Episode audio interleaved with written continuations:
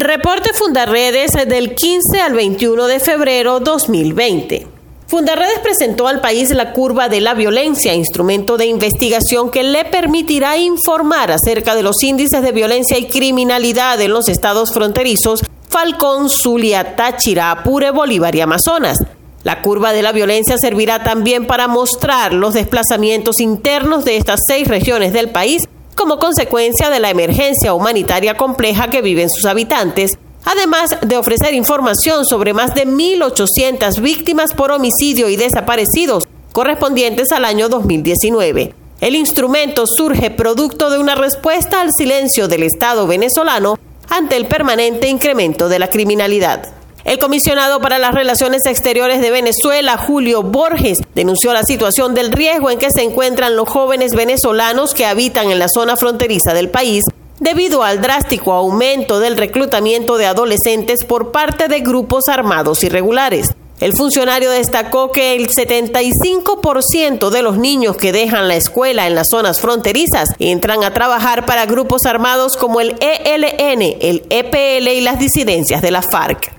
En Táchira, autoridades militares anunciaron la captura de 14 presuntos paramilitares pertenecientes al grupo irregular Los Rastrojos, tras intensos enfrentamientos en la población de Boca de Grita, municipio García de Evia. Sin embargo, los habitantes de la zona denuncian que se trata de falsos positivos y aseguran que los uniformados han realizado detenciones arbitrarias, sembrando evidencias falsas y cometiendo abuso de autoridad durante los procedimientos.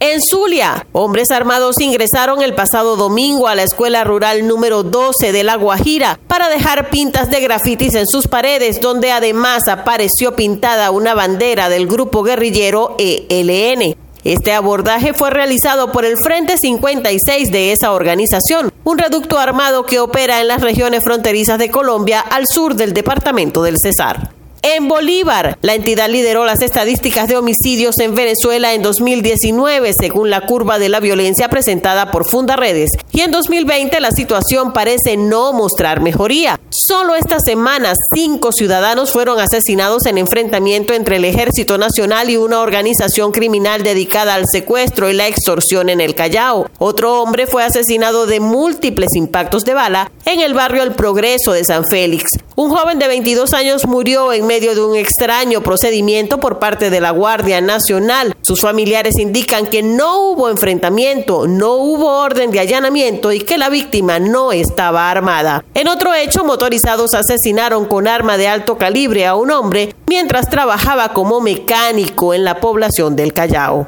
En Apure, el líder de una banda delincuencial denominada el Tren del Llano hizo circular un video por redes sociales en el que extorsiona y amenaza a ganaderos, comerciantes y productores del estado. En Falcón, dos hombres fueron detenidos por trata de personas. Los sujetos forman parte de una banda que se dedica a buscar mujeres y llevarlas en lancha hasta alta mar para ofrecerlas a embarcaciones de bandera extranjera. Comparte, ayúdanos a vencer la censura en Venezuela. Consulta esta y otras informaciones en nuestro portal www.fundaredes.org.